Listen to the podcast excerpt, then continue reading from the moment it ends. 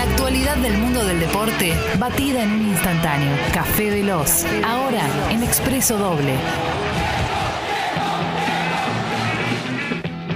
Y la emoción de escucharte, Martín. Muchas gracias, Clemen, querido. Vamos a ir compartiendo información deportiva de estas horas. Eh, vamos primero breve con el caso de Djokovic, ¿sí? Sí, por Actualizamos favor. que antes lo comentabas. Dale. Primero que se sorteó el cuadro de, de Australia con demora, ¿eh? Amagaban a ver qué pasa, si sabían alguna, alguna cosa más de Djokovic. Sí. Si quedaba por afuera el cuadro. Bueno, está en el cuadro. De hecho, el debut es con un compatriota, serbio como él, con Miomir Kekmanovic. Por ahí te suena porque hace no tanto fue pupilo David Nalbandian. Ah, mirá, no, David eh, hizo unos laburos con él, no, no tiempo completo, Sí. pero en más de un torneo, en su momento gira sudamericana y un poco más lo siguió acompañando, como que lo, lo- lo asistió David y, y lo elogió al Bandián, decía que era un pibe con- es un pibe con mucha proyección. Bueno, es el que va a debutar si nuestro amigo Hawk, Alex Hawk, el ministro de Inmigración, todavía no lo impide, porque para esto es- la película sigue. Ojalá que no juegue. Yo, yo la verdad deseo que no juegue. Aparte porque mintió todo. O sea, Sí, sí, sí, cada vez aparecen tuya, sí. más datos, por supuesto, de Sí. Nole Djokovic eh, eludiendo de alguna manera la- lo- el marco legal, ¿no? Sí. Eh, a esta hora tenemos que decir que está en el cuadro, que está el cuadro sorteado. De, de hecho, también le tocó, tienen los rivales los argentinos. El, por ahí el más complicado es Fede Coria, que le tocó Gael Monfils. Sí. Muy parecido al negro de la academia. ¿Te acuerdas que hacía los efectos? Sí, claro, claro. Muy parecido. Michael Winslow. Gael Monfils, ahí está. Sí. Eh, gran tenista, versátil, talentosísimo. Si lo agarras en un buen día, te puede hacer un, Sí. la, la pasás muy mal. Bueno, Fede Coria sí le tocó el Monfils, y Fede Coria encima se, se hizo protagonista por estas horas porque fue, es hasta ahora en Australia el único tenista que peloteó mano a mano con Nole Djokovic.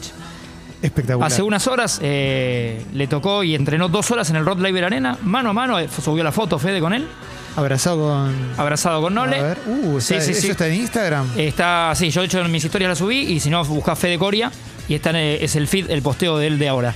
Bien. eh, la foto con Nole Djokovic, agradeciéndole a él y a su staff por haber peloteado.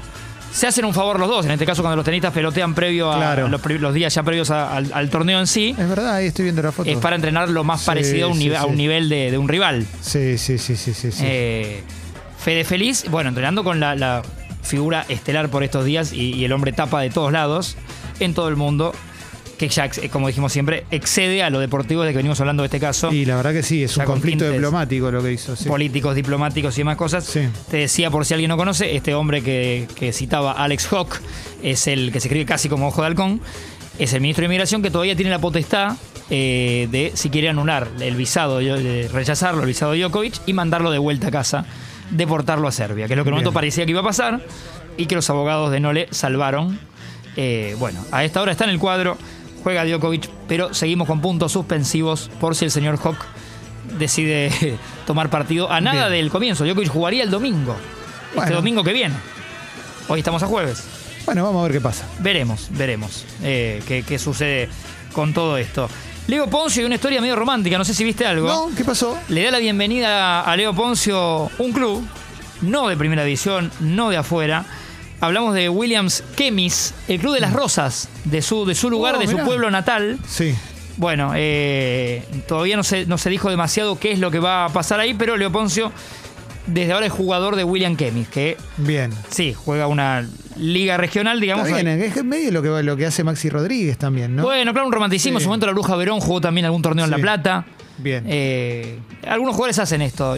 Eh, muchos los que son, aparte los que jugaron mucho tiempo en la elite, Sí. se dan el gusto y le dan el gusto a los de- del pueblo, a los hinchas, de que los vean otra vez con los colores que vistieron cuando tenían 12 años, 13, 11 Claro. y, y demás cosas.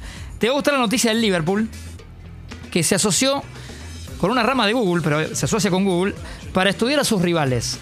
Firmó un acuerdo, estaba leyendo antes la nota, está muy buena, un contrato marketing registrado, que es un sitio Sí. que sube estas cosas en general, y, y Maxi Palma también, así que abrazo. Firmó un contrato con DeepMind, que es la, la compañía de inteligencia artificial de Google, Bien. en Liverpool. Eh, esto es como lo- los clubes fueron eh, europeos ni que hablar y en otros deportes también se hace. Se fueron modernizando mucho en, en la data que reciben sobre eh, sus mismos jugadores y, y- y viste cuánto corre la cancha Sí. y demás. Y en este caso en rivales, eh, para que el técnico después tenga tantas herramientas a disposición que sepa que tal vez por tal rendimiento del rival o quien te va a marcar, conviene que juegue Clemen de entrada y no yo.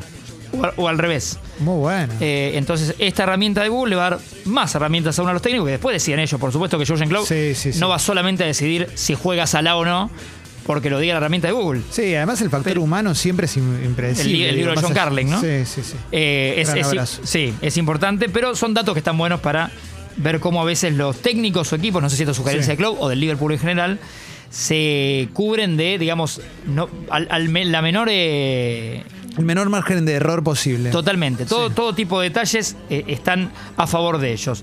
El turco Mohamed, eh, cerca de dirigir al Atlético Mineiro. Sí. De, El campeón de Brasil, ¿o no? el campeón de Brasil que incorporó a Godín. Sí. Hay que ver cómo está el uruguayo, que viene el fútbol italiano ahora, pero que ya había bajado un poco su intensidad después de muchísimos años en Sí. la elite. Pero como nombre es un golazo. Y a mí el turco Mohamed me gusta, ¿eh? siempre sus equipos. Y ganó todos los que. Sudamericana con Independiente. Bueno, vos, vos lo tenés de ahí, por Sí. supuesto, 2010, ¿no? 2010. Pero todo lo que dirigió siempre, eh, equipo de, de esos de buen paladar, de fútbol súper ofensivo, a lo que nos gusta. Sí. Te puede juntar siete enganches el turco Mohamed. Tipo muy querible. Y un tipo querible y siempre interesante de, para, para escuchar, ¿no? Sí. Ca- cada vez que habla. Eh, un poco esto, sintetizando en el, el minuto a minuto del deporte, a 313 días para Qatar, Clemen. Y para el cumple. De Paula Trapani, el Exacto, 21 de gracias. noviembre. Así que acuérdense, yo les voy a ir, igual les vamos a ir sí, diciendo. sí, dale, dale, obviamente. No nos colguemos con eso. No, no, no, porque hay que preparar el. Comprarle el algo festejo. Claro, viste. Compramos algo entre todos y le hacemos un amigo invisible. Es buena la amigo invisible. ¿Qué te parece? Sí, sí. ¿Eh? Gracias, Martín. Bueno.